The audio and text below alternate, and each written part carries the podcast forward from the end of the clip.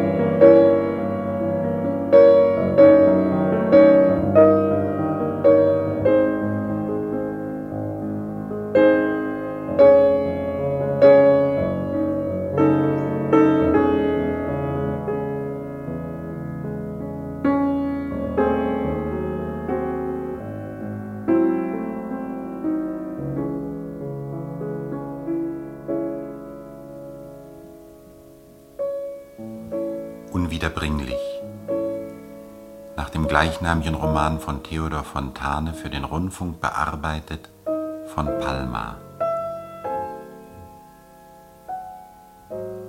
Die Personen und ihre Sprecher sind Helmut Graf Holk, Paul Edwin Roth, Christine Gräfin Holk, Rosemarie Gerstenberg, Asta beider Tochter Christine Schönfelder. Baron Alfred Arne, Christines Bruder, Martin Hirte. Julie von Dobschütz, Christines Freundin, Edith Herdegen. Seminardirektor Schwarzkoppen, Rudolf Calvius. Prinzessin Maria Eleonore von Dänemark, Anneliese Telluren. Ebba von Rosenberg, deren Hofdame, Xenia Pörtner, Baron Penz, Horst Beilke.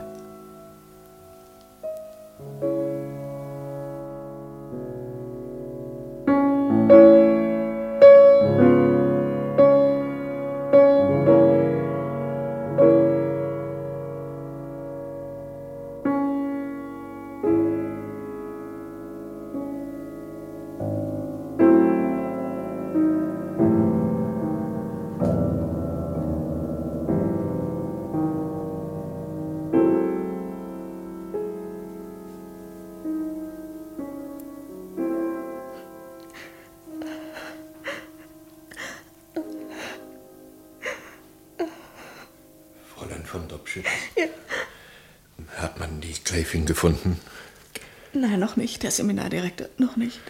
Nun, man sollte ja auch noch nicht an das Äußerste denken. Aber hier sehen Sie doch hier die Briefbogen auf dem Schreibtisch der Gräfin. Hier einer an mich. Liebe Julie, wenn du diese Zeilen liest, dann wieder alles durchgestrichen. Sie wollte an uns schreiben. Da ein Bogen an den Grafen, da steht nur lieber Helmut, sonst nichts. Hier. Ähm, weiß denn der Graf noch gar nichts? Ist auf der Hühnerjagd mit Baron Arne. Seine Abwesenheit wollte die Gräfin ja wohl gerade benutzen. Wir sind unten am Strand spazieren gegangen. Dann bat sie mich hinauf aufs Schloss zu gehen und ihr einen Schal zu holen. Und als ich dann wieder zum Landungssteg zurückkam, da war sie nicht mehr da. Da wusste ich schon. Und hier, Herr Seminardirektor, dem Bogen hier an den Grafen liegt ein Zettel bei. Auf dem steht das Lied. Die Ruhe ist wohl das Beste von allem Glück. Ja, aber das kenne ich doch. Ja, Sie hatten Ihrer Enkelin doch die Noten des Liedes geschenkt. Ach ja. Und Asta sang es dann unten im Musiksalon. Zwei Jahre ist das jetzt her.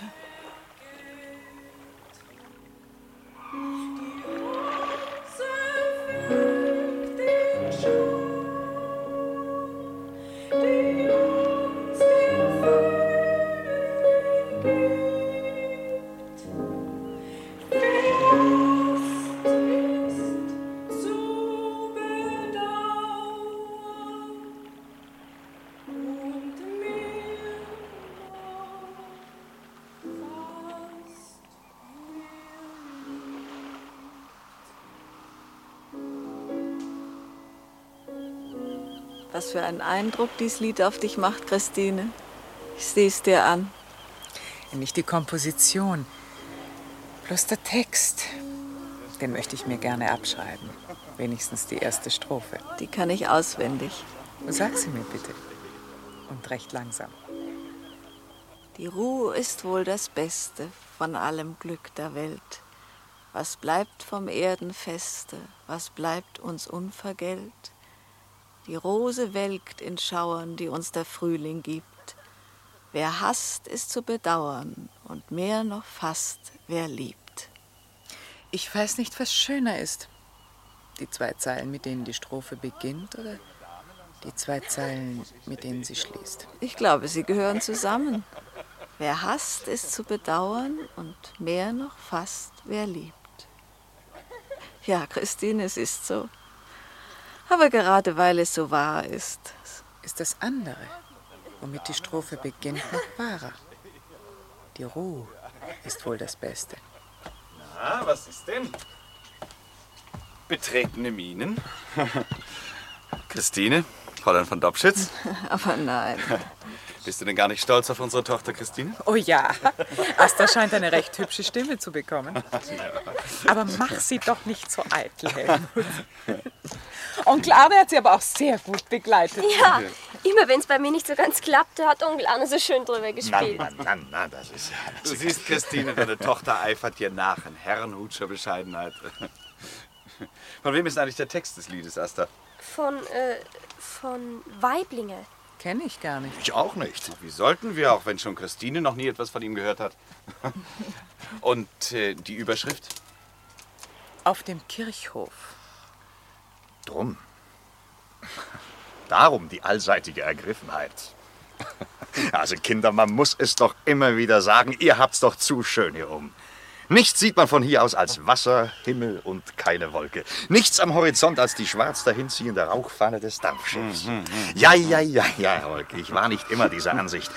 Aber das ist ja nun auch schon einige Jahre her. Früher, da hatte es eben etwas Ungebührliches für mich, dass du aus dem angestammten Haus deiner Väter unten im Dorf auszogst, um dir etwas Neues aufzubauen, oben auf der Düne. Aber ihr wisst ja, ich werde mit den Jahren immer weniger streng. Und wenn es mir früher ungehörig erschien, dieses Ausziehen und Umziehen. Ja, etwas, das ich nur für Proletarier und Beamte schicke. so etwas Ähnliches werde ich wohl gesagt haben. Nun, ich geb's zu. Heute beneide ich euch fast darum. So windfrisch und gesund ist es hier oben. Oh, danke schön, Frau von Dobschitz. Danke sehr. Danke. Also ich glaube, Holk, danke, als du hier einzogst, da hast du dir 15 Jahre Leben zugelegt. Hm, dieser Kaffee, deliziös. Besonders, wenn ihn unsere liebe Dobschitz zubereitet hat. Ja, bitte, bitte, bitte, bitte. Der Kaffee zieht allerdings fünf Jahre wieder davon ab. Sie kommen. Sieh doch, Onkel Arne, sie kommen. Und Elisabeth bringt ihren Großvater mit. Na, vielleicht könnte man auch sagen, der Großvater bringt Elisabeth mit. Aber so seid ihr. Die Jugend ist die Hauptsache. Wenn man alt wird, dann ist man nur noch Beigabe. Jung sein heißt selbstsüchtig sein. Ist es eigentlich später so viel besser damit? Richtig.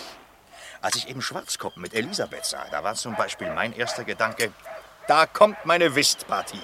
Der vierte Mann, der uns noch fehlt. Natürlich ist unser ehrwürdiger Schwarzkoppen als Seminardirektor nicht fürs Spiel, aber Gott sei Dank auch nicht dagegen. Und er würde, wenn er Katholik wäre, wahrscheinlich von einer lässlichen Sünde sprechen. Und das sind mir die Liebsten. Im Übrigen bewundere ich Elisabeths Pudel. Wie heißt der doch? Schnuck. Ja, richtig, Schnuck. Jetzt war der schon dreimal oben und immer wieder zurück. Offenbar freut er sich auch ganz unbändig. Und nun sag mir mal, Asta, worauf freut er sich nun in seiner Hundeselbstsucht? Hm? Auf dich? Natürlich, Onkel Arne. Oder auf die Kunststücke, die er machen darf?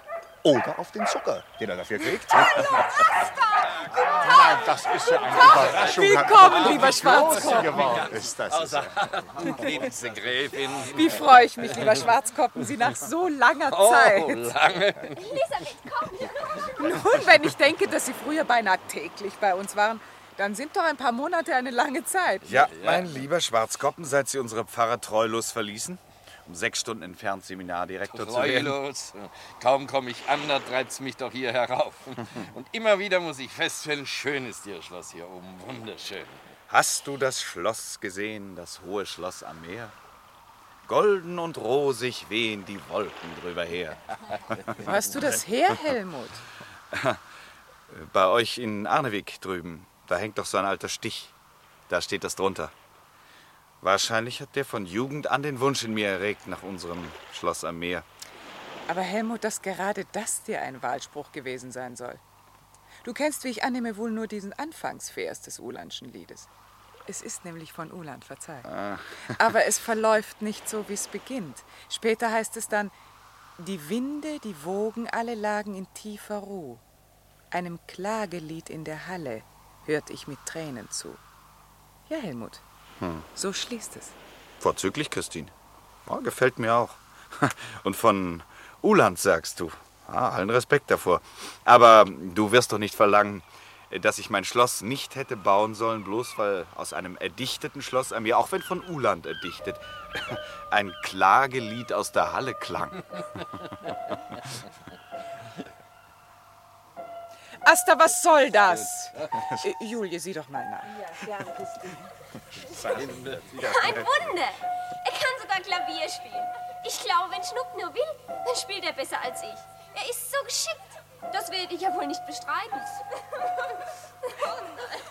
Da sehen Sie Schwarzkoppen, wie kindisch sie noch ist, trotz ihrer 16 Jahre. Deshalb bin ich ja so froh, Schwarzkoppen, Sie wieder einmal hier zu sehen. Oh, Erziehungsfragen. Da schlage ich vor, Arne, dass wir hinunter in den Garten gehen. Da können wir auch ungestört unsere Zigarre rauchen. Was Christine zwar nie verbietet. Aber eigentlich auch nie gestattet. Ja, mein lieber Schwarzkopf, ich bin wirklich in Sorge, was nun mit den Kindern geschehen soll.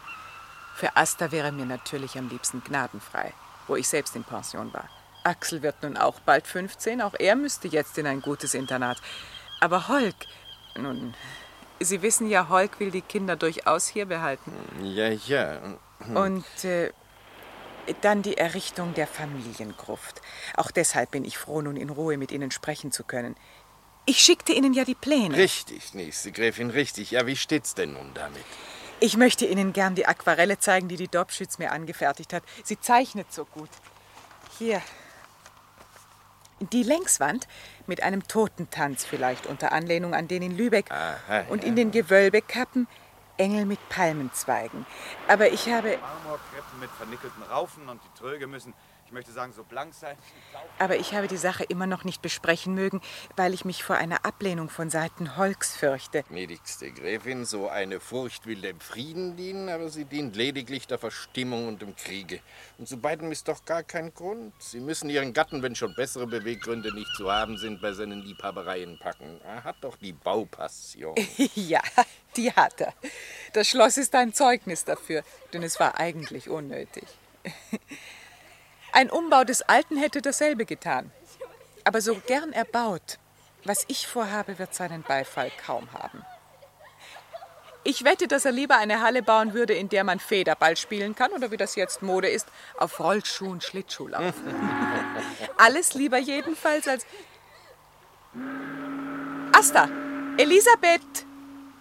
Die Dronning Maria hat gerade angelegt. Lauf doch mal herunter zur Landungsbrücke und holt die Kopenhagener Post herauf, ja? Ja, wir gehen. Die Kinder müssen nicht alles hören. Also wie gesagt, eine Gruft bauen.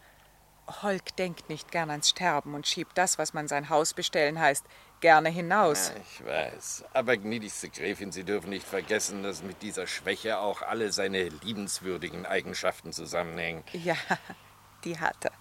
Fast zu viel, wenn man von liebenswürdigen Eigenschaften je zu viel haben kann. Aber er denkt nur an den Augenblick und nicht an das, was kommt.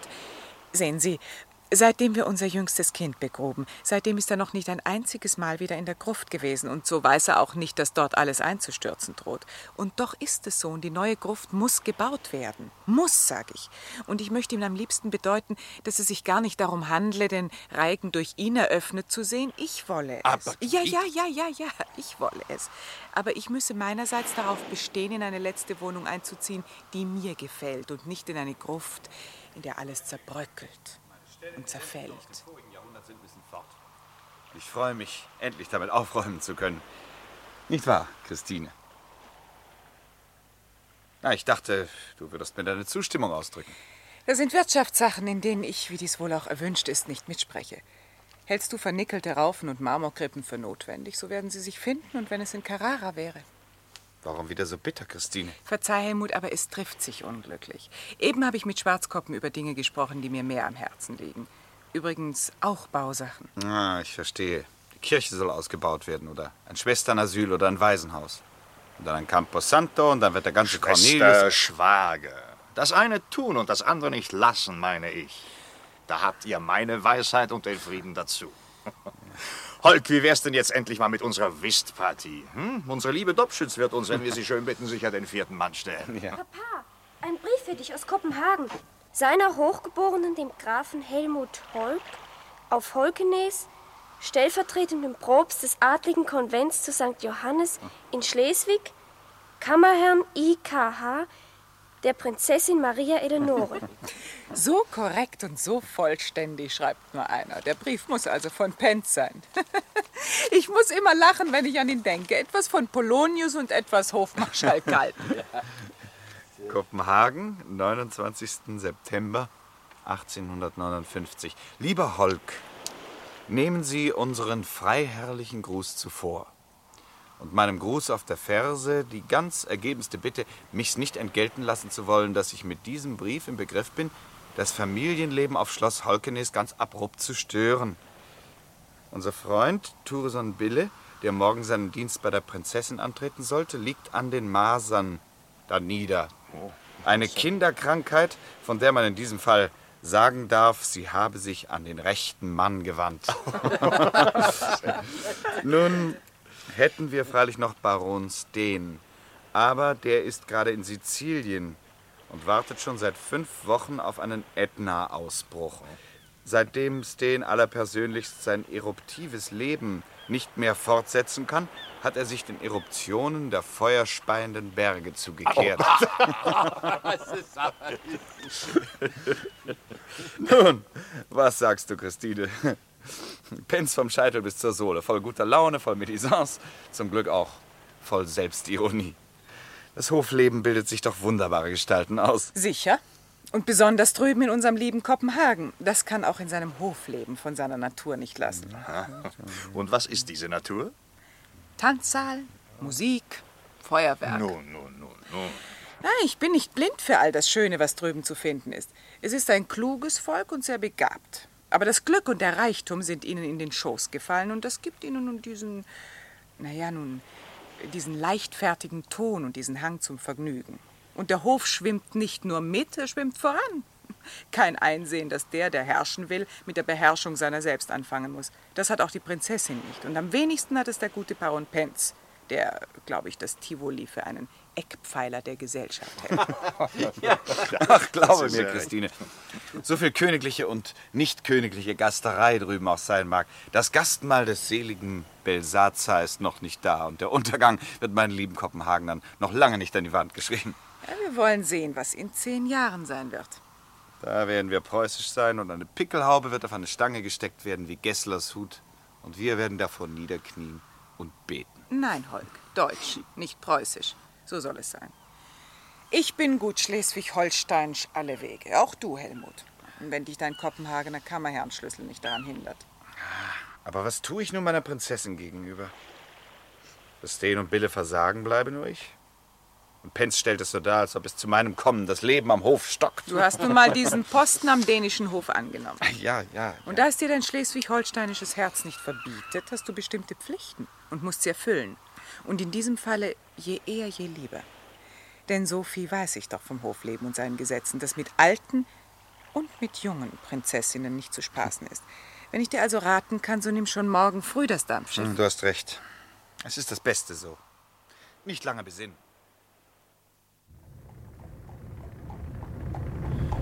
Ein herrliches Haus, dieses Holkenes. Ja, und eine, wenn ich das sagen darf, also eine herrliche Frau, Ihre Frau Schwester. Und die kleine Asta, wie äh, reizend die sich entwickelt hat. Ja, meine Nichte hat eine reizende Stimme. Trotzdem wünschte ich, sie hätte lieber den Jungfernkranz gesungen als dieses schwermütige Lied. Die Ruhe ist doch das Beste. Ein sehr schönes Lied. Ja, freilich ist es schön. Und wir beide können es hören, ohne Schaden zu nehmen. Aber meine Schwester, Sie hätten sehen sollen, wie sie es aufnahmen. Ich wette, sie hat es sofort auswendig gelernt und abgeschrieben und in irgendein Album geklebt. Doch, doch, doch, doch, doch. Denn trotz ihrer 37 Jahre ist sie in manchen Stücken noch ganz das gnadenfreie Pensionsfräulein. Besonders auch darin, wie sie mit der Dobschütz lebt. Die ist gewiss eine ganz vorzügliche Person. Und trotzdem ist sie für meinen armen Schwager ein Unglück. Aber warum? Ja, Sie sind überrascht. Aber das ist so. Die Stellung, die sich die Dobschütz nie selbst anmaßen würde, wird ihr von meiner Schwester aufgezwungen. Christine braucht immer jemanden, um sich auszuklagen. Ganz schöne Seele. Es gibt eigentlich nur eine Form, sie zu erheitern. Und das sind kleine Liebesgeschichten aus dem Kreise der Irrgläubigen. ja. Und irrgläubig ist bei ihr so ziemlich alles, was nicht altlutherisch oder pietistisch oder herrenhutisch ist. Ach, ich versuche immer wieder, ihr klarzumachen, wie sie ihrem Manne zuhören müsse, wenn er aus der Welt erzählt. Ein Witz, eine Anekdote. Ich erzähle Ihnen das alles, lieber Schwarzkoppen, weil ich weiß, wie Sie meine Schwester verehren und weil ich weiß, dass Sie wissen, wie sehr ich meine Schwester liebe.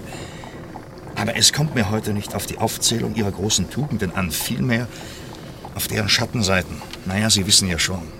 Die Défauts de ses vertus, die wir, lieber Schwarzkoppen, gemeinschaftlich bekämpfen müssen. Sonst erleben wir etwas sehr Unliebsames.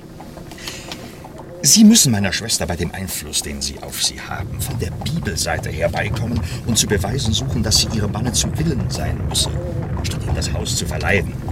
Dass das keine rechte Liebe sei, dieser versteckte Hochmut, der nur in Demutsallüren einhergeht. Nur zu wahr. Holk ist in fast zu weitgehender Anbetung und Ritterlichkeit die Bescheidenheit selbst. Erst imponierte ihm ihre Schönheit, und sie war ja wirklich sehr schön, und ist es eigentlich noch. Und dann imponierte ihm ihre Klugheit oder doch, was er dafür hielt. Aber seit einiger Zeit bereitet sich ein Umschwung in ihm vor. Erst heute Nachmittag fiel es mir wieder auf, wie sehr er sich in seinem Ton Christine gegenüber verändert hat. Er ist ungeduldig, anzüglich, ironisch. Tja, Ja, aber Sie wollen ablenken, lieber Schwarzkoppen.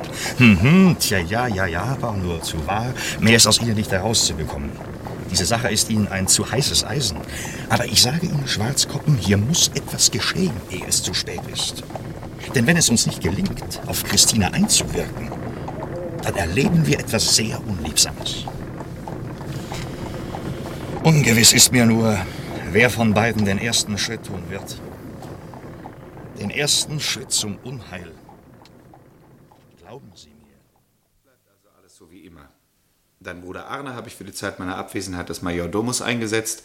Er soll auch den Bau einer neuen Kapelle mit dir besprechen oder was du sonst willst. Aber die Kinder.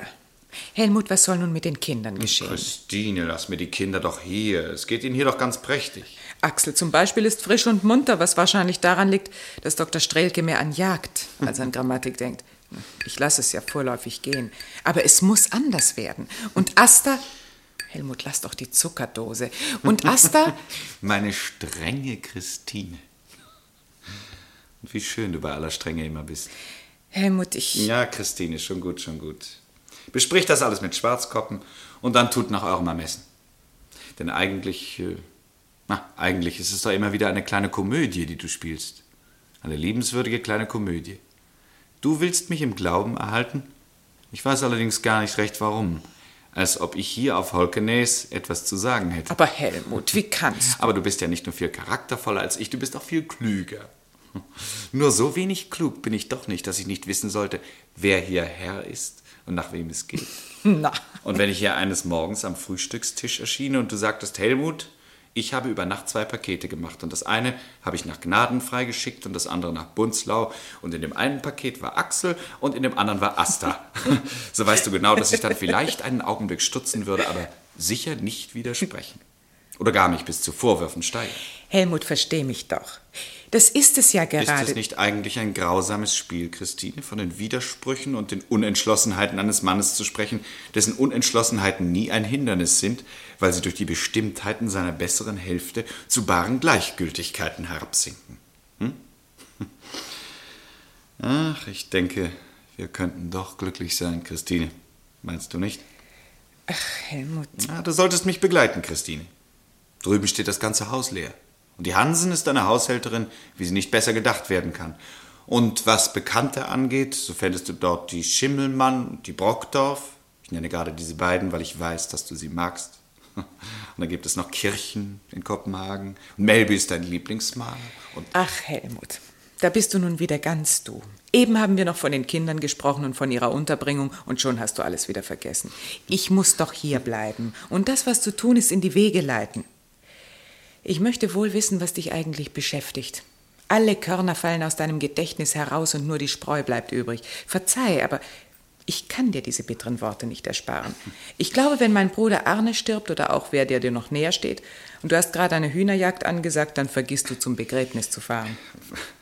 wahrhaftig, es will mir nicht glücken, dich freundlich zu stimmen und dich aus deinem ewigen Brüten und Ernstnehmen herauszureißen. Ich frage mich, ist das nun meine Schuld oder ist es deine? Schuld ist überall und meine ist vielleicht die größere. Du hast es nicht gut mit mir getroffen. Und ich wünschte dir wohl manchmal eine Frau, die besser zu lachen versteht. Dann und wann versuche ich's. Ja, ich versuch's. Aber es glückt eben nicht so recht. Bitte vergiss, was ich vorhin sagte. Es war hart und ungerecht. Glaub mir, wenn ich dich auch oft genug anklage, ich verklage mich vor mir selbst noch viel öfter. Herein. Ah, Philipp. Äh, Philipp, du musst dich beeilen mit dem Packen für Kopenhagen. Pack nur das Nötigste. Je mehr man mitnimmt, desto mehr fehlt einem dann. Und in acht Wochen bin ich ja wieder hier.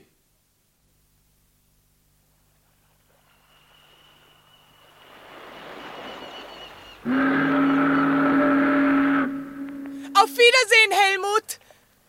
Auf Wiedersehen! In längstens acht Wochen. Wiedersehen. Wiedersehen.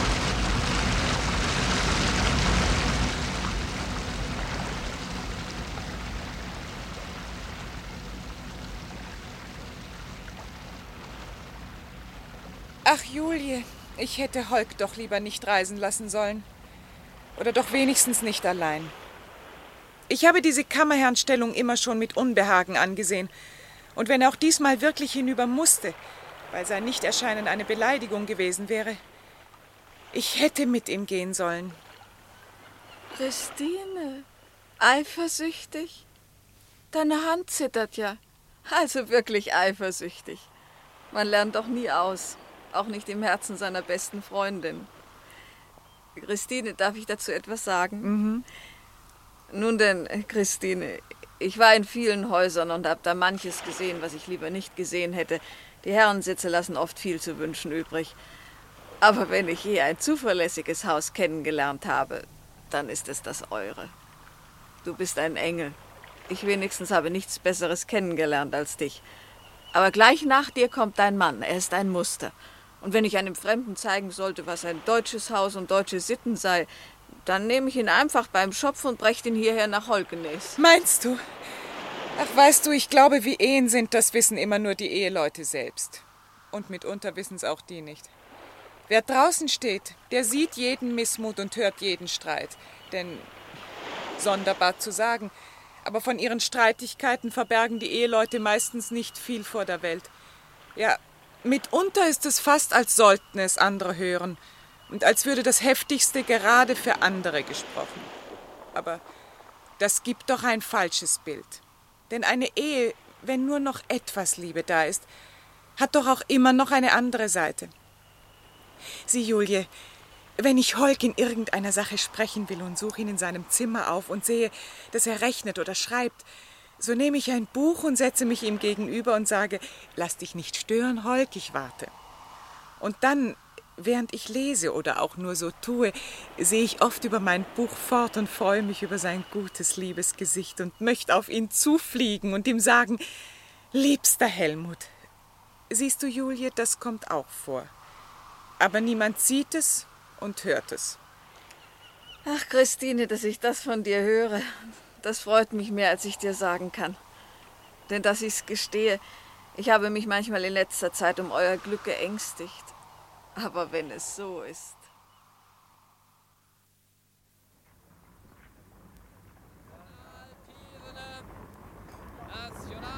Auf das alte Dänemark, also, mein lieber Heuk. Auf das alte Dänemark, Benz. Je älter, desto besser. Na also, dann auf zur Antrittsvisite bei unserer gnädigsten Prinzessin. Übrigens, äh, wir ziehen wahrscheinlich schon morgen alle um nach Frederiksborg. Wir? Wir sind wir. Ja, die Prinzessin und alles, was zu ihr gehört. Sie und ich und dann die gute alte Schimmelmann und vor allem die Rosenberg, die ja... Rosenberg? Kenne ich ja gar nicht. Na, die können Sie auch nicht kennen. Anstelle der Gräfin Fries ist jetzt ein Fräulein von Rosenberg bei der Prinzessin angetreten. Klug und voller Esprit, beherrscht die Prinzessin, soweit sich Prinzessin überhaupt beherrschen lassen. Sie hat, und dafür haben wir ihr wirklich alle zu danken, sie hat uns zweifelhaft den Prinzessin Palais den Charakter der Langeweile genommen, der früher so vorherrschend war. Tja, ja, also das, das muss man der Rosenberg wirklich lassen. Und morgen schon äh, soll es also in die Winterresidenz der Prinzessin gehen. Ja, ich bekenne, dass ich lieber noch hier geblieben wäre. Sie kennen Frederiksburg noch nicht, weil Sie sich als dänischer Kammerherr der Aufgabe, dänische Schlösser nicht kennenzulernen, mit einer merkwürdigen Nachhaltigkeit unterzogen haben. Und weil Sie Frederiksburg nicht kennen, so können Sie schon zwei Monate dort aushalten im Studium von allerlei Krimskrams, von verrückten Bildern und Ruhen und Steinen. Aber was mich angeht, mir ist die Hauptstadt lieber, wo man alle Neuigkeiten sechs Stunden früher und außerdem abends eine Theaterloge hat. Ich bin nun mal für Lucille Gran und für Ada Nielsen. Das glaube ich, Pensia. Wissen Sie übrigens schon, Ada Nielsen quittiert die Bühne und führt Gräfin Brede, nachdem sie 14 Tage geschwankt hat, ob sie nicht lieber in ihrer freieren und finanziell vorteilhafteren Stellung beim Großkaufmann Hostrop verbleiben solle. Aber das Legitime, das hat auch seine Reize. Und nun gar eine legitime Gräfin, wer könnte da widerstehen? Meine Gnädigste, ich sehe die Gegend beeindruckt Sie. Ja, wirklich, Baron. Für mich ist das alles neu. Und ich muss sagen, der Süden ist nicht schöner als das hier. Und im Übrigen muss ich mich ja wohl oder übel mit unserem romantischen Dasein in Frederiksburg abfinden. Kopenhagen ist mir Liebe. Ja, Allein schon das Wohnen in je einem Turm, worauf mich die Prinzessin schon vorbereitete. Sie mit der Schimmelmann in dem einen und ich mit unserem Grafen Holk in dem anderen. Na, ich bin froh, dass für die Hinfahrt wenigstens Sie zu meiner Gesellschaft ausgewählt wurden. Also in dem Wagen der Prinzessin ist es mit der guten Schimmelmann und dem guten Holk sicher nicht halb so amüsant. Apropos Holk, nun sagen Sie mir doch, meine Gnädigste, wie Ihnen der gestern bei der Vormittagsaudienz gefallen hat. Er ist Schleswig-Holsteiner. Und die Deutschen sind nun mal keine Hofleute. Ja, nur erlauben Sie, meine Gnädigste. Die Schleswig-Holsteiner keine Hofleute? Die, die, die, die Ranshausen, die Bernsdorfs und die Moltkes? Hm, waren Minister, aber keine Hofleute. Das ist doch aber beinahe dasselbe. Oh, mitnichten, mein lieber Baron, mitnichten. Ich wage die Behauptung, dass ein Gegensatz besteht zwischen einem Minister und einem Hofmann. Die Deutschen haben ein gewisses brutales Talent zum Regieren. Oh, gnädigste. Ja, gönnen Sie mir das harte Beiworte. Ich kann die Deutschen nicht leiden. Aber gerade weil sie zu regieren verstehen, sind sie schlechte Hofleute. Das Regieren ist ein grobes Geschäft. Und das alles passt mehr oder weniger auf unseren Grafen Holk. Es ließe sich vielleicht ein Minister aus ihm machen. Ach, um Gottes Willen. Ja, ja. Aber der Kavalier einer Prinzessin zu sein, dazu fehlt ihm mehr als alles. Er steht da mit der Feierlichkeit eines Oberpriesters und weiß nie, wann er lachen soll. Ja, und das ist doch etwas sehr Wichtiges. Unsere Prinzessin, ich denke, dass wir einig sind darüber, hat einige kleine Schwächen. Darunter auch die, sich auf die geistreiche Frau des vorigen Jahrhunderts auszuspielen. Sie hat eine Schwäche für ältere Anekdoten und Zitate und verlangt, dass man beide nicht nur versteht, sondern sie auch zustimmend belächelt. Aber von diesem ABC der Sache hat unser Graf Volk keine Ahnung. Also das alles, meine Gnädigste, haben Sie während einer Audienz von kaum zehn Minuten unserem armen Grafen von der Stirn gelesen. Von der Stirn gelesen? Das Wesentliche lag darin, dass ihm während der ganzen Audienz überhaupt nichts von der Stirn zu lesen war. Das ist das Schlimmste. Da sprach beispielsweise die Prinzessin huldvoll von meiner Bleichsucht. Oder dass ich sie beinahe haben müsste. Nun, ich bitte Sie, Baron, bei Bleichsucht muss immer gelächelt werden. Das ist nun mal so herkömmlich. Und wenn eine Prinzessin die Gnade hat, auch noch etwas von Eisen im Blut hinzuzusetzen und dadurch anzudeuten, dass sie Darwin gelesen hat oder so etwas ähnliches, na, so muss sich zu dem Heiterkeitslächeln auch noch ein Bewunderungslächeln hinzugesellen. Und wenn das alles ausbleibt, wenn dann ein Kammerherr seine sich nach Beifall umsehende Prinzessin im Stich lässt und so nüchtern dabei steht, als würde bloß 10 Uhr ausgerufen, na, dann muss ich so einem Hofmann alle hofmännische Eignung absprechen.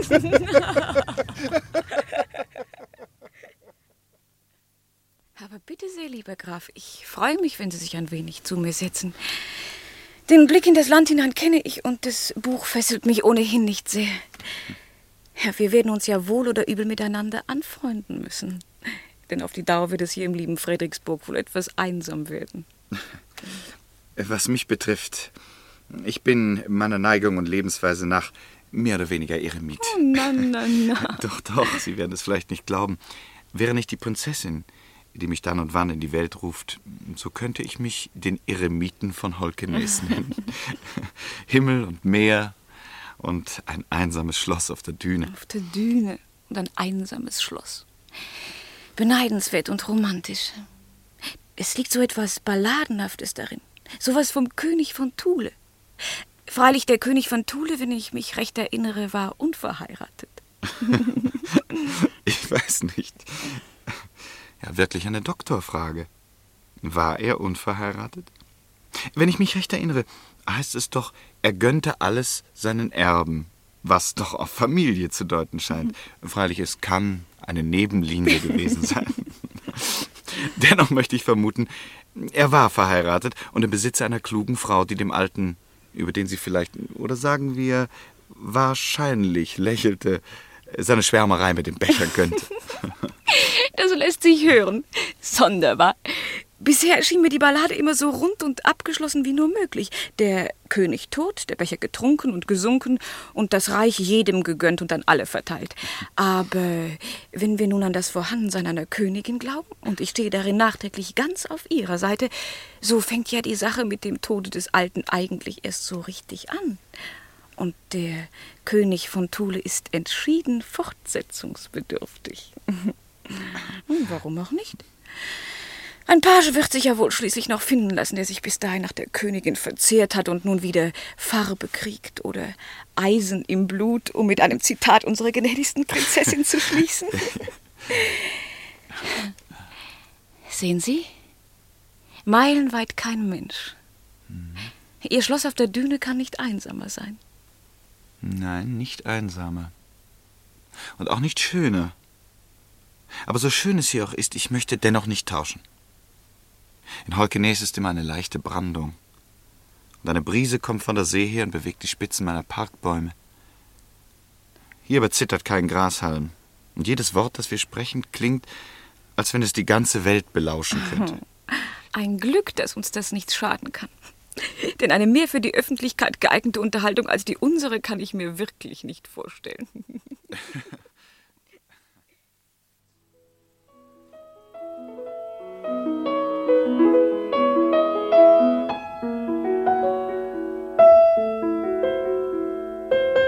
Gnädigste Prinzessin haben mich befohlen. Ja, liebe Ebba.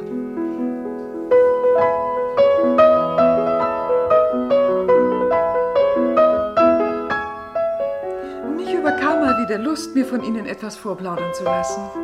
In Politik? Ach, Schelmin, du weißt, dass mir Politik ganz gleichgültig ist.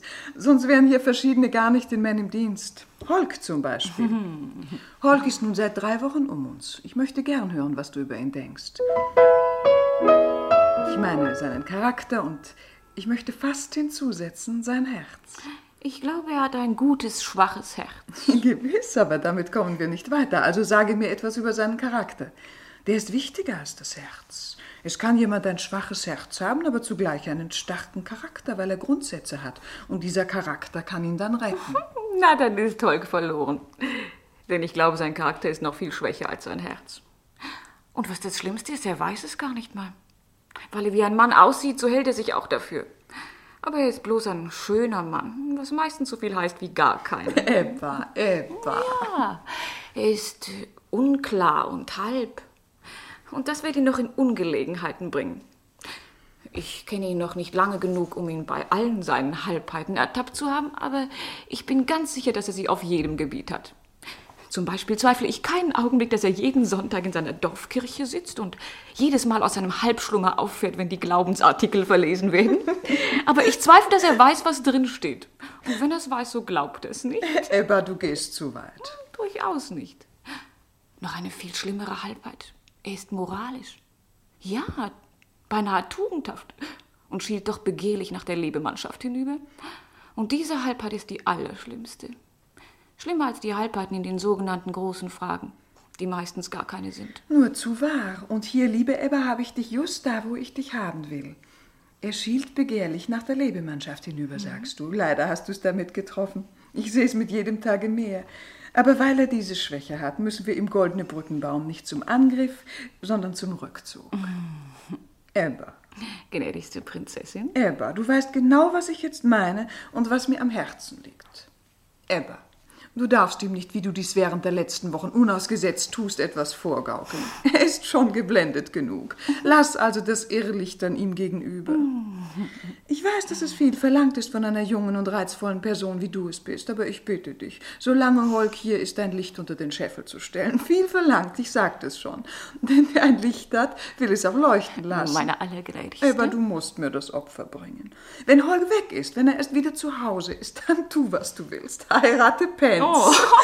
Oder mach meinethalben mit Bille, dessen Masern doch auch mal ein Ende nehmen müssen, eine Eskapade. Tu, was du willst sonst. Aber das mit Holk, das überlege. Nun, wenn gnädigste Prinzessin befehlen, so werde ich zu gehorchen suchen. Nun eben. Aber bin ich für diesen Befehl die richtige Adresse? Nun und nimmermehr. Holk ist es. Er ist seiner Frau Treue schuldig, nicht ich. Und wenn er ihr die nicht hält, soll ich meines Bruders Hüter sein? Trotzdem, Ebba, ich bitte dich.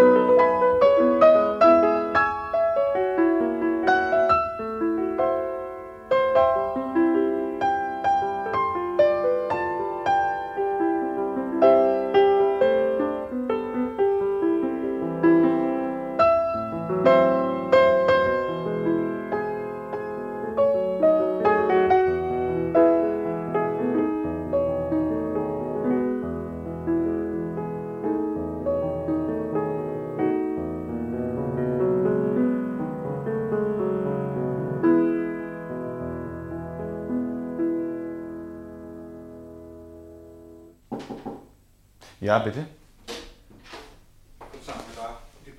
Ah, gehen Sie. Hm? Christine?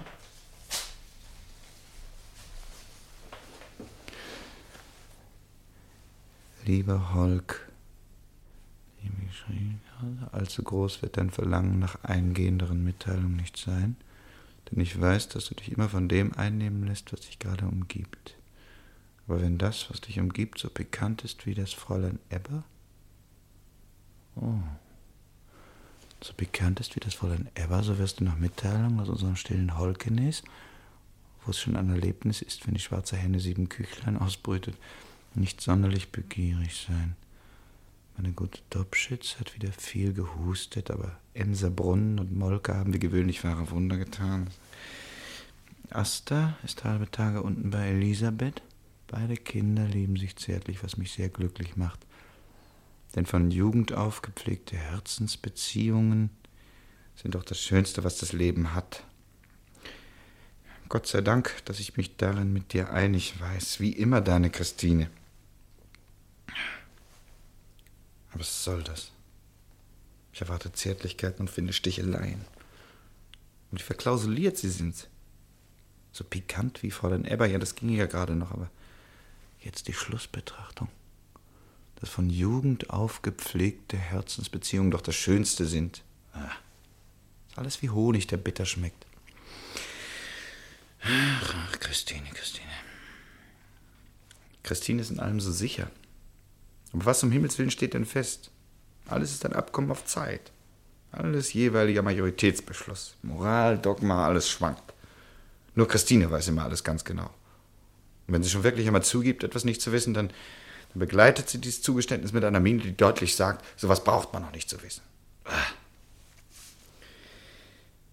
Hm? von Arne. Nanu. Der fasst doch sonst seine Machtvollkommenheiten während meiner Abwesenheit weit genug auf, um mich durch Anfragen nicht groß zu stören. Ach, der gute Arne. Hm. Ich schreibe dir wegen Christine. Christine ist leidend, ernst und auch nicht ernst, wie du es nehmen willst. Sie braucht weder nach Karlsbad noch nach Nizza geschickt zu werden, und doch ist sie krank, krank im Gemüt. Und daran, lieber Holk, na, na, na, na. Arne ist immer so herrlich direkt. Und daran, lieber Holk, bist du schuld. Was sind das für Briefe, die du nun seit sechs Wochen schreibst? Oder fast ließe sich sagen, nicht schreibst? Ich verstehe dich nicht. Und wenn ich dir schon früher vorgeworfen habe, du verstündest die Frauen nicht, so muss ich dir das jetzt im bittersten Ernst sagen. Du verstehst die Frauen wirklich nicht. Und am wenigsten deine eigene Frau, meine teure Christine. Unsere teure Christine wage ich bei der Haltung, die du seit deiner Abreise zeigst, kaum noch zu sagen. Ja, ich sehe schon, wie du ungeduldig wirst und nicht übel Lust zeigst, mir zu sagen, ich sei schuld an allem. Freilich, ich habe dir immer geraten, vor Christines Herrschsucht auf der Hut zu sein, die sich hinter ihrer Kirchlichkeit verbirgt und zugleich von dort immer neue Kraft saugt. Und da habe ich dir auch freilich so ganz nebenbei wohl einmal den Rat gegeben, es doch einmal mit der Eifersucht zu versuchen und auf diese Weise deiner Frau zu zeigen, dass auch der sicherste Besitz nicht unerschütterlich sicher ist und dass auch der beste Mann seine schwache Stunde haben kann. Aber was hast du nun aus diesem Rat gemacht? Aus kleinen Prickeleien, die sicher gut gewesen wären, sind Sticheleien, aus Nadelstichen giftige Pfeile geworden. Ich habe deine Briefe gelesen, es waren nicht viele, und keinen einzigen traf der Vorwurf, zu lang gewesen zu sein. Die Hälfte von ihnen beschäftigte sich mit den Geistreicheleien des Fräuleins von Rosenberg. Für deine Frau, deine Kinder, hast du keine zwanzig Zeilen gehabt. Immer nur Fragen, denen man anmerkte, dass sie auf Antwort nicht sonderlich begierig waren. Holk, ich weiß, du bist zu gütig, um dein Unrecht, wenn du es erst eingesehen hast, nicht abzustellen. Wenn der herzliche Brief, auf den Christine so schmerzlich wartet, bei ihr eingetroffen ist, Dann, das weiß ich, wird Christine auf der Stelle gesund sein. Auf der Stelle gesund. Mein Gott, Christine. Da will ich doch gleich. Äh, Ich störe doch nicht. äh, nein, nein. Ich wollte Sie nur zu unserer kleinen Festlichkeit abholen. Zu Ebbas kleiner Einladung. Ebba, ja. Ja, Sie wissen ja, wer zu spät kommt, zahlt Strafe. ja, welche? Also das findet sich. Die Schimmelmann jedenfalls zahlt sie nicht. Die ist schon unten. Ist doch reizend von der Rosenberg uns zu sich einzuladen. Man ist doch noch so ungestört. Und herrlich warm ist es hier im Everturm. Drüben in unserem Turm bei der Schimmelmann, da friert man Stein und Bein. Und die Schimmelmann natürlich mit. Die Schimmelmann hat doch keine Zoo für Karin, wie unser Fräulein von Rosenberg. Die sorgt schon dafür, dass hier durchgeheizt wird. Na, gehen wir. Ja, diese Karin, die weiß ja auch wohl, dass die Wärme der Liebe zustatten kommt. Sie hat doch gleich in den ersten 24 Stunden ihres Hierseins ein intimes Verhältnis mit dem Gärtnerburschen angeknüpft. Worüber Sie alles Buch führen, Baron. Ah, da kommt ja schon Karin mit der Lampe. Das ist echt Karin. Diese stockdumpfen Wendeltreppen haben sie in sich. Sagen Sie, Karin, wie machen Sie es bloß, dass Sie es hier so warm haben? Das macht der Baron, weil wir hier eine andere Heizung bekommen haben. Es musste aber mächtig umgebaut werden, deshalb im letzten Jahr. Na, also das werde ich auch mal für unseren Turm anregen, wie bei der Schlossverwaltung. Man sollte die Türme doch so lassen, wie sie sind. Ah, ja, Voigt, der hat schon wieder mal historische Bedenken. Der Turm, in dem man 200 Jahre gefroren hat, in dem muss weiter gefroren werden. Nee. nee. Zu spät, zu spät. Nein, ich Schlag acht, noch habe ich meinen Fuß auf Ihre Schwelle gesetzt, meine gnädigste. Aber Sie nicht, lieber Holk, Sie nicht. Sie müssen entschieden Strafe zahlen. Welche? Hm, Das wird sich finden, lieber Holk.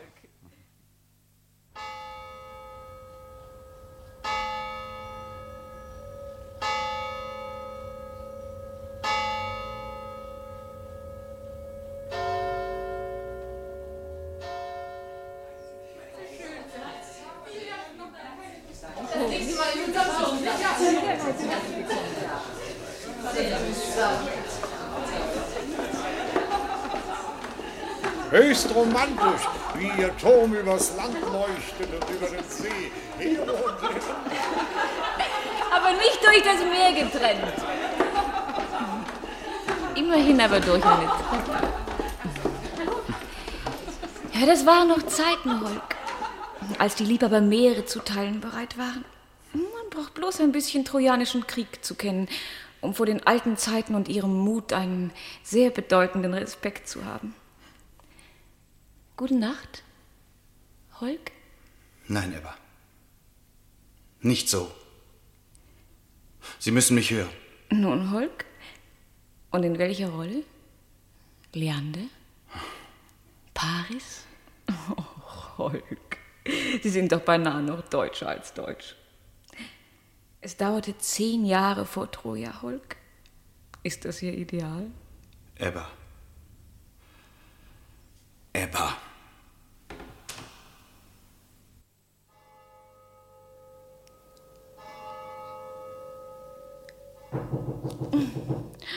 Gnädiges Fräulein. Gnädiges Fräulein. Still, Ebba. Was will sie bloß? Neugier sicher. Bitte, gnädiges Fräulein, machen Sie auf. Bitte. Ich muss aufschließen. Dann bist du kompromittiert. Ebba! Eine unerträglich lächerliche Situation. Karin, was ist? Es qualmt so schrecklich in meiner Stube, als ob es aus Wand und Dielen käme. Ach, Unsinn, das wird der Wind sein, der auf dem Schornstein steht. Oh, es ist ja schrecklich. Die Flammen, die Flammen schlagen aus dem Boden.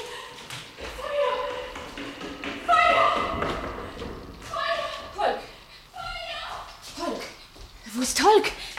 Der Narr, er will meinen Ruf retten und vielleicht auch seinen und bringt sich um und mich mit. Holk! Holk! Ach, da sind Sie. Kommen Sie schnell, Holk, sonst kommen wir nicht mehr durch. Zu spät. Die Treppe steht in Flammen. Wir müssen aber durch auf Leben und Tod. Unmöglich. Es gibt nur einen Weg. Über das Dach.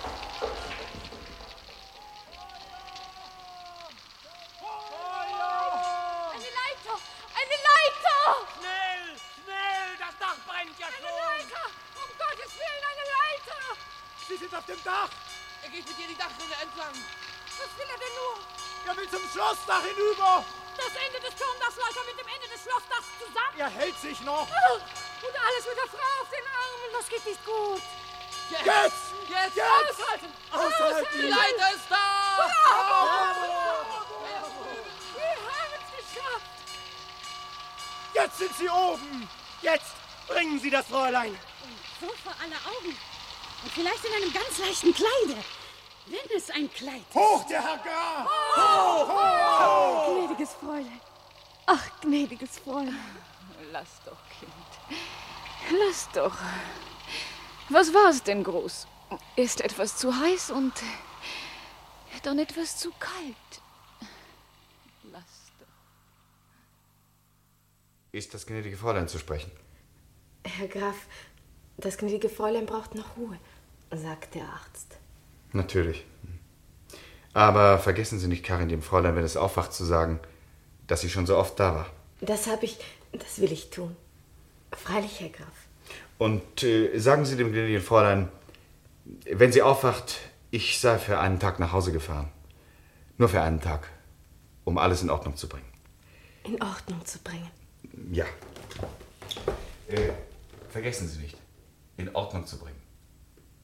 Sie weiß dann schon. Das wird sie beruhigen.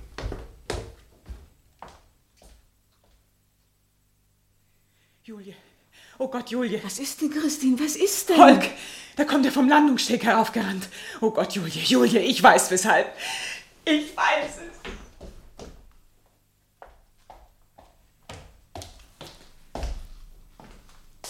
Guten Tag, liebe Dobschütz. Wo ist meine Frau? Ich will nach ihr sehen. War sie nicht eben noch hier? Liebe Julie, geh. Wir sind wohl besser allein. Ich glaube, dass mir Holk etwas sagen will.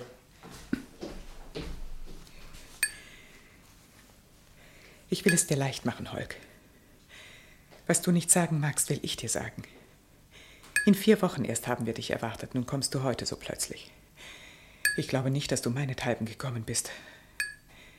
Und auch nicht wegen der Zuckerdose, mit der du spielst. Du bist gekommen, um auf das, was ich dir in meinem letzten Brief. Du hast ihn doch bekommen, nach dem Brand.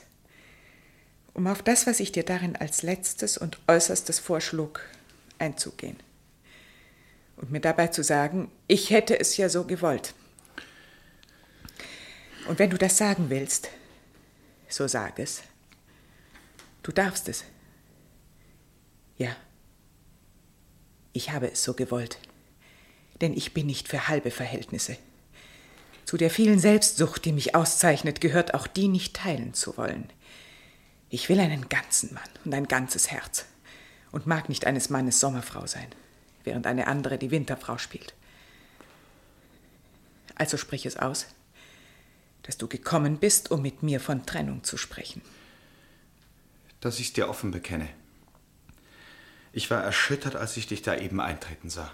So blass. Aber ich bin es nicht mehr.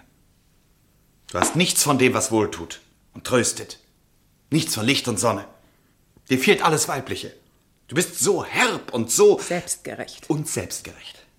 Und so glaubenssicher in allem, was du sagst und tust, dass man es eine Weile selber glaubt. Und glaubt und glaubt, bis es einem eines Tages wie Schuppen von den Augen fällt.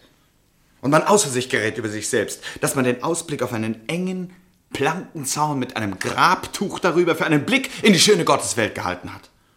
Ja, Christine, es gibt eine schöne Gotteswelt. Hell und weit. Und in dieser Welt will ich leben. In einer Welt, die nicht das Paradies ist, aber doch ein Abglanz davon. Und in dieser hellen und heiteren Welt will ich die Nachtigallen schlagen hören, statt einen Steinadler oder meinetwegen einen Kondor ewig feierlich in den Himmel steigen zu sehen. Nun, Holk, lass es genug sein. Ich will dir dein Paradies nicht länger verschließen. Denn das mit dem bloßen Abglanz davon, das redest du ja nur so dahin. Du willst dein richtiges irdisches Paradies haben und willst, wie du dich eigentümlich genug ausdrückst, die Nachtigallen darin schlagen hören. Aber sie werden über kurz oder lang verstummen.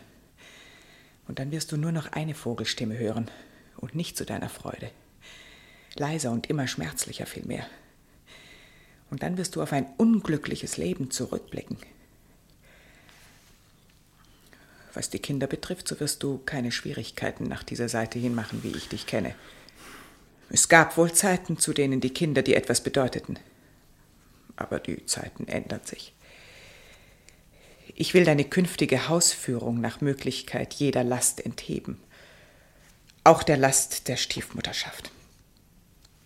So. Und nun lebe wohl. Und werde nicht zu hart gestraft für diese Stunde. Lebe wohl.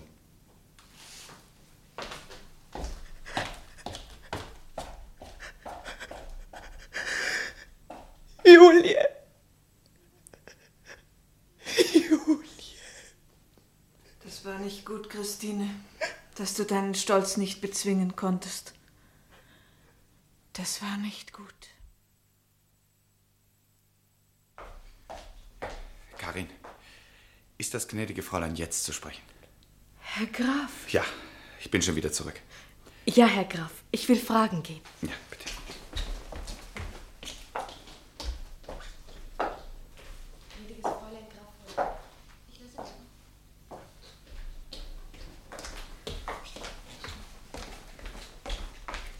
Das gnädige Fräulein lässt bitten.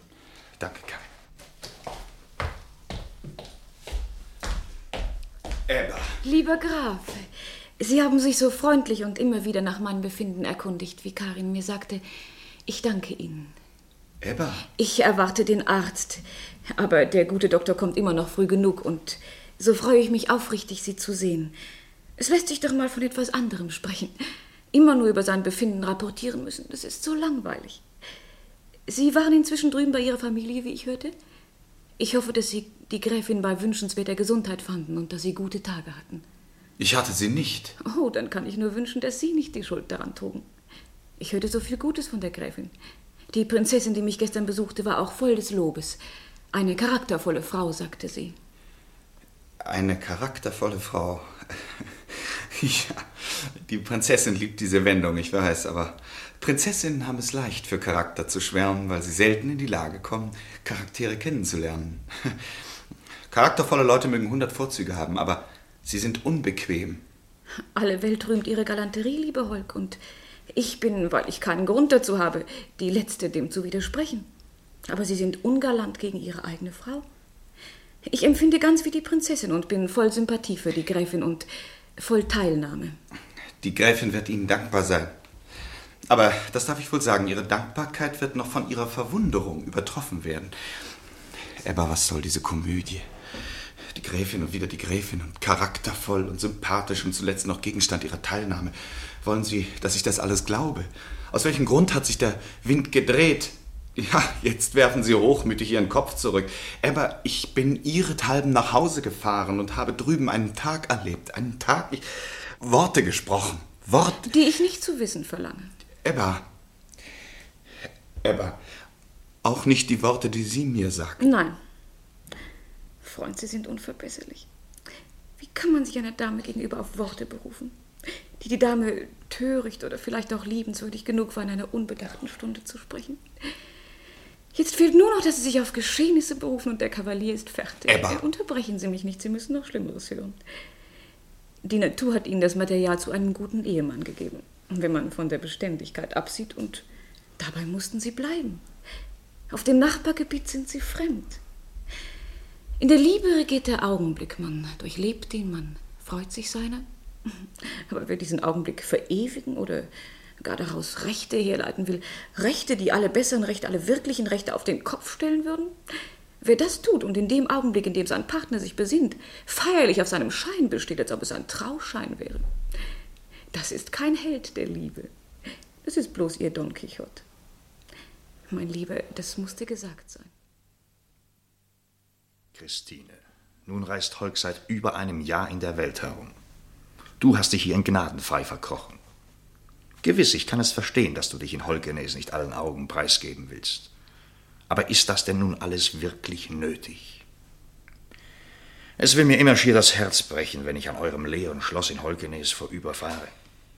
Dem schönen Schloss am Meer. Ja, dem schönen Schloss am Meer, wo ihr doch einmal alle sehr glücklich wart. Wart. Ja. Ach, Christine, glaub mir doch, das Glück könnte dort wieder einkehren mit euch. Als ich Holk in Paris besuchte, sah ich's. Er hat Heimweh. Er ist sehr unglücklich. Fräulein Ebba Rosenberg soll sich ja verheiratet haben. Ja, mit Lord Eshingham. Lord Randolph Eshingham, von dem es heißt, dass er Grund und Boden eines ganzen Londoner Stadtteils besitzt. Und 15 Millionen Tannen in Essex noch dazu. Übrigens haben sich beide, der Lord und Ebba, nichts vorzuwerfen. Er soll schon mit 40 ein ausgebrannter Krater gewesen sein und Ebba nur geheiratet haben, um sich etwas vorplaudern zu lassen. Und da hat er ja eine gute Wahl getroffen. Sie wird jeden Tag Dinge sagen und später auch tun, die seine Lordschaft frappieren. Und vielleicht zündet sie mal die 15 Millionen Tannen an und stellt dabei sich und den Eheliebsten in die rechte Beleuchtung. Aber was soll uns das? Holk hat Heimweh, sagte ich eben. Er sehnt sich unendlich nach dem Fleck Erde, auf dem er geboren ist, auf dem er durch Jahrzehnte glücklich war. Und dies Paradies bleibt ihm verschlossen, solange er nicht seinen Frieden gemacht hat mit dir. Mit der Gesellschaft, meinst du wohl? Einen Frieden, der allerdings die Versöhnung mit mir zur Voraussetzung hätte. Nun. Und? Christine. Und siehst du, Arne, da kommen wir eben jetzt an einen Punkt, über den ich nicht hinwegkommen kann. Was für ein Punkt, Christine. Ja, siehst du, Arne, ihr habt euch alle daran gewöhnt, mich als doktrinär und abstrakt anzusehen. Ich mag davon früher auch mehr gehabt haben, als recht war. Jedenfalls mehr, als die Männer lieben. Nun, Christine, du weißt, es ist mehr Freude im Aber Himmel. das darf ich dir versichern. In erster Linie bin ich doch immer eine Frau. Und weil ich das bin, eben darum kann ich über diesen gewissen Punkt wohl niemals hinwegkommen. Na, Nun sag doch, Christine, was meinst du? Eitelkeit ist es.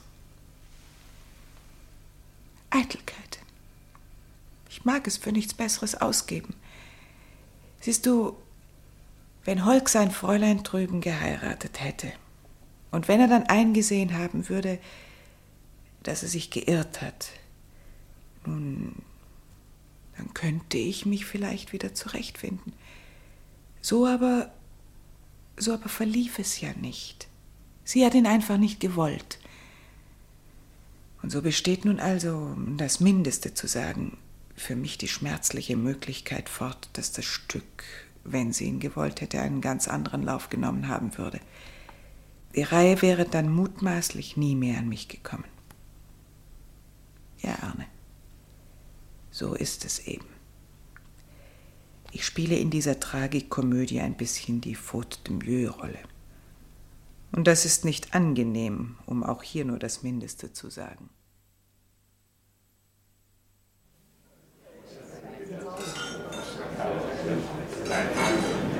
Glauben Sie mir, Baron, dass ich Ihre Schwester und Ihren Schwager nun doch noch habe wieder vereinigen können, das macht mir diesen Tag zu einem der schönsten meines Lebens. Na ja, lieber Schwarzkopf, was mir bei meiner lieben Schwester nicht gelang, das haben Sie ja dann glanzvoll zustande gebracht. Glanzvoll, ja. Eine glanzvolle Wiederverbindung, das kann man sagen. Die große Säulenhalle fast kaum getestet. Großartig sieht die Gräfin immer noch aus, wie sie da sitzt neben Holk. Im weißen Atlas, Orangenblüten im Haar. Ja, schön ist sie immer, nicht? Aber weiß ist sie geworden. Und Holk, der hat wohl die Erfahrung gemacht? Dass selbst das Ödeste daheim immer noch besser ist als das Wechselvolle draußen. Baron Arne strahlt ja über das ganze Gesicht. Er hat auch die ganze Zeit über Holk die Treue gehalten. Merkwürdig eigentlich. Gerade er, der doch seine Schwester so liebt. Er, der ihm am meisten hätte zürnen müssen. Freilich, er liebt die Schwester und vergöttert sie fast. Aber er hat lange genug gelebt, um sehr wohl zu wissen, was es heißt, an eine heilige Elisabeth verheiratet zu sein. Wenn sie noch eine heilige Elisabeth wäre. Die war sanft und nachgiebig. Die Gräfin scheint sich sehr verändert zu haben. Ist ja die Sanftmut selbst. Die Nachgiebigkeit ist Das das ist wundervoll. Ich bin froh, dass uns das Holker Haus wieder offen steht. Sieht doch Gastgeber Arne steht auf.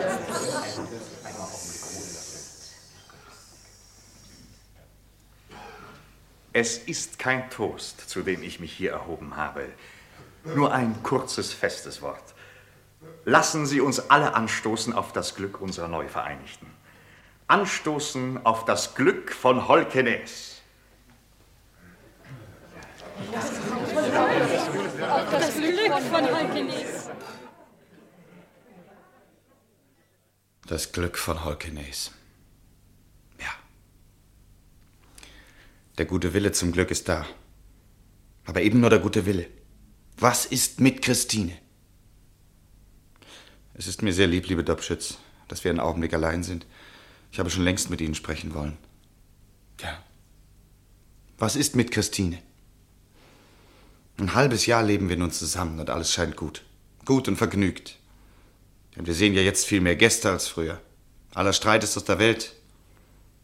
Und wenn ich mit Christine durch den Park gehe, so wie eben vorher, und das Eichhörnchen läuft über den Weg, und der Schwan fährt über den Teich, und der Hund, der uns begleitet, rührt sich nicht, auch nicht, wenn ein Volk Hühner auffliegen sollte, dann fällt mir immer ein Bild ein, auf dem ich mal das Paradies abgebildet gesehen habe. Alles auf dem Bild schritt in Frieden einher. Der Löwe neben dem Lamm, und der liebe Gott kam des Weges und sprach mit Adam und Eva. Ja, liebe Dobschitz, daran erinnert mich jetzt unser Leben. Und ich könnte zufrieden sein. Aber ich bin es nicht. Im Gegenteil, ich bin bedrückt und geängstigt. Glauben Sie mir, liebe Dobschitz, ich spreche hier nicht um meinen, sondern nur und ausschließlich um Christines Willen. Weil mir nämlich jeder Tag von neuem zeigt, dass sie wohl vergessen möchte, aber nicht vergessen kann. Bitte sagen Sie etwas. Ich glaube, lieber Holk, dass Sie es getroffen haben. Christine will vergessen, aber sie kann es nicht. Hat sie sich so bei Ihnen geäußert? Das nicht. Und doch sind wir einer Meinung. Tja, lieber Holk, leider. Ich weiß nichts Gewisses, denn wenn ich auch nach wie vor der Gegenstand von Christines Neigung bin, so bin ich doch nicht mehr der Gegenstand ihrer Mitteilsamkeit.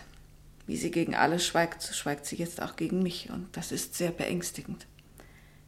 Wenn ich an die Zeit denke, als ich damals mit ihr aus dem Haus hier ging und die schwere Zeit in Gnadenfrei mit ihr verlebte, da hat sie nichts gedacht und nichts gefühlt, was ich nicht gewusst hätte. Jetzt aber, vielleicht ist es das, dass sie denkt, dass nun wieder eine neue Glücks- und Freudenzeit angebrochen sei oder wenigstens anbrechen müsse und weil ihr, Verzeihung, lieber Holk, weil ihr die richtige Freude eben ausgeblieben ist und weil ihr ein weiteres Klagen sicher unschicklich und undankbar gegen Gott erscheint. Sehen Sie, deshalb gewöhnt sie sich daran zu schweigen. Wenn es so ist, dann weiß ich nicht, wie Hilfe kommen soll. Die Zeit. Die Zeit, lieber Holk. Des Menschen guter Engel ist die Zeit. Wenn Sie nur recht hätten. Ich glaube es nicht. Die Zeit wird nicht mehr Zeit dazu haben. So viel sehe ich klar, wir treiben einer Katastrophe zu. Man kann glücklich leben, man kann unglücklich leben und Glück und Unglück können zu hohen Jahren kommen. Aber diese Resignation und dieses Lächeln, das alles dauert nicht lange. Das Licht unseres Lebens heißt die Freude. Und löscht es aus, so ist die Nacht da. Wenn diese Nacht der Tod ist, so ist es noch am besten.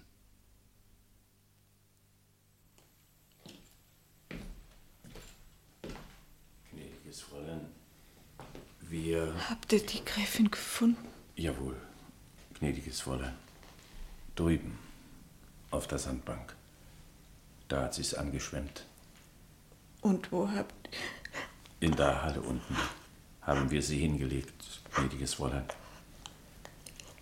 Es ist gut, Jensen. Ja.